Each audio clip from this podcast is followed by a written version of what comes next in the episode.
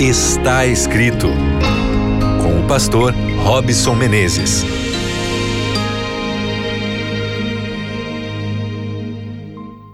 Olá, seja muito bem-vindo ao seu programa Está Escrito. Estamos começando nosso encontro mais uma vez e eu espero que nesse instante você esteja aí tranquilo, com o coração aberto para receber o recado da palavra de Deus e crescer assim em sabedoria, não apenas diante dos homens, mas especialmente na presença de Deus. Então seja muito bem-vindo, você que acompanha pelo Deezer ou pelo Spotify, você que acompanha a rádio na web, no novotempo.com barra rádio, ou se você está aí conectado de algum lugar do Brasil, acompanhando pela frequência da Rádio Novo Tempo em sinal aberto, que a paz de Deus esteja sobre a sua vida.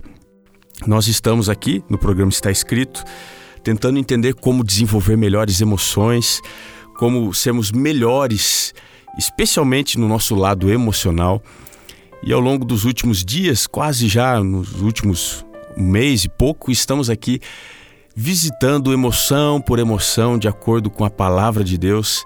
E hoje eu quero falar sobre uma emoção que é pouco falada, pouco, pouco vivida também, porque ela não é extensa, ela é a mais volátil de todas as emoções, a menor de todas, a gente não consegue viver muito tempo com esta emoção.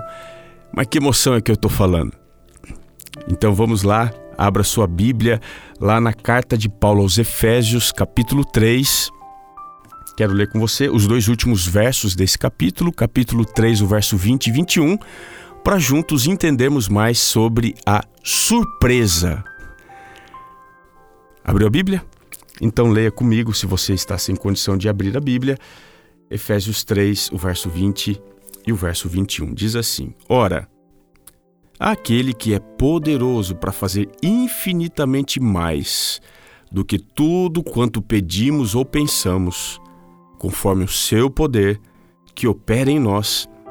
A Ele seja a glória na Igreja e em Cristo Jesus, por todas as gerações, para todo sempre. Amém. A surpresa é uma emoção que nós temos de curto período de existência, que é uma reação diante de algo inesperado. Ninguém consegue forjar surpresa, isso fica muito artificial. A surpresa, ela se abate, ou seja, ela, ela nasce dentro de um contexto inusitado, um contexto que a gente não estava prevendo. Pode haver algumas situações que nos surpreendem de forma positiva ou até mesmo de forma negativa. Nós podemos ser pegos de surpresa por um fato que não estava nos nossos planos.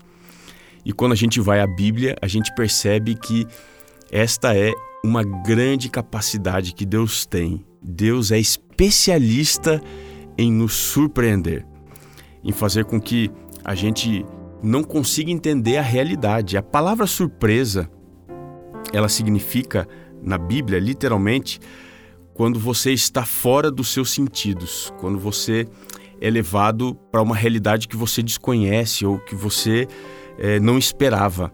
Quando você fica espantado ou atordoado, você fica perdido, você testemunha alguma coisa incrível. Você está diante de algo surpreendente, você fica boquiaberto.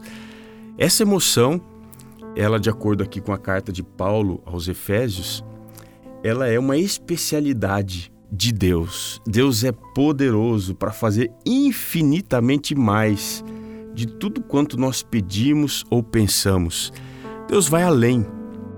Essa é a especialidade de Deus. Deus ele não atende aquilo que a gente quer, mas aquilo que a gente precisa. E às vezes, ao atender o que nós precisamos, Deus nos surpreende, porque a gente não está esperando aquilo. Nós pensávamos receber outra coisa, pensávamos que talvez o melhor fosse é, a ação de Deus ir numa outra direção. Mas quando Deus trabalha, tudo é diferente, tudo é muito mais pleno, tudo é, é, é muito maior, tudo é muito melhor. E dentro desse contexto, Deus nos surpreende. E o curioso é que o texto diz que Deus faz isso através do seu poder que opera em nós. E esse poder sempre vai trazer a glória na igreja e em Cristo. Esse poder que opera em nós, que é visto no meio do povo de Deus, que é visto especialmente através da fé. Esse poder, a surpresa que Deus faz, é, é vista assim mais claramente na pessoa e no ministério de Cristo. Quando a gente olha para Jesus, a gente descobre que ele de fato é surpreendente. Por exemplo, vamos dar uma olhadinha aqui o que a Bíblia fala, o que o Evangelho fala sobre as razões que despertavam surpresa através das ações de Jesus Cristo. Primeiramente, lá em Mateus 8, o verso 26 a 27, diz o texto assim: Por que vocês estão com tanto medo, homens de pequena fé? Então ele se levantou e repreendeu os ventos e o mar e fez-se completa bonança. E agora observe: os homens, falando aqui dos seus discípulos, ficaram perplexos e perguntaram: Quem é este? Que até os ventos e o mar lhe obedecem. Observe que nós nos surpreendemos com Cristo porque ele tem poder sobre a natureza. Tudo que diz respeito ao mundo natural está sob o controle de Deus. E quando a gente pensa que a natureza, a ação do homem, a destruição, a devastação, que tudo isso vai trazer é, enfraquecimento da ação, da direção de Deus, Deus é capaz de conter os ventos. E ele se mostra poderoso sobre a natureza. Mas não só isso. Lá em Marcos 1, 27 diz assim: Todos ficaram tão admirados e perguntavam uns aos outros: O que é isto? Porque com autoridade até os espíritos imundos ele dá ordem e eles obedecem. Veja, as pessoas ficavam admiradas, surpresas, porque Cristo tinha poder sobre os demônios, ou seja, mais do que ter poder sobre o universo natural, Deus tem poder no universo sobrenatural, que vai além dos sentidos, que vai além da explicação. Esse universo espiritual que envolve todos nós, que está presente nas pequenas e nas grandes coisas Cristo tem poder sobre esse universo e isso também é motivo de surpresa.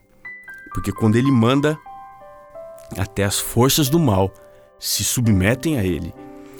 Então, se você está aí pedindo, Senhor, trabalha, liberta, tem forças estranhas, lembre-se, lembre-se, Deus pode te surpreender, porque ele tem poder sobre as forças sobrenaturais. Mas não apenas isso. Lá em Marcos 1, verso 22, também mostra um outro aspecto da maravilha e do poder de Cristo. Diz assim: Todos ficavam maravilhados com o seu ensino, porque lhes ensinava como alguém que tem autoridade e não como os mestres da lei. Observe que Jesus Cristo também manifestava o seu poder através da palavra de Deus, porque a palavra de Deus ela aproxima o mundo natural do sobrenatural ela está aí como um eixo no meio. E a palavra de Deus é que nos dá condição de entender aquilo que não entenderíamos de outra forma. E é por isso que ela é um meio específico de Deus surpreender a você e a mim. Se você hoje quer entender mais sobre esse mundo sobrenatural, se você quer entender mais sobre o nosso mundo natural, como é que Deus criou, por que ele criou, você precisa da palavra de Deus. Se você quiser entender o que a ciência não explica, o que está além do que nós conseguimos observar através dos sentidos, a Bíblia também vai te explicar, porque Cristo manifestava o poder de Deus através da palavra de Deus. E aqui está a importância do está escrito. Ele é suficiente para nos conectar àquilo que nós podemos ver e o que nós não podemos explicar. E isso faz com que a surpresa de Deus seja reservada a cada momento quando nós vamos à palavra de Deus. E a pergunta que eu te faço é: você já se surpreendeu com a palavra de Deus?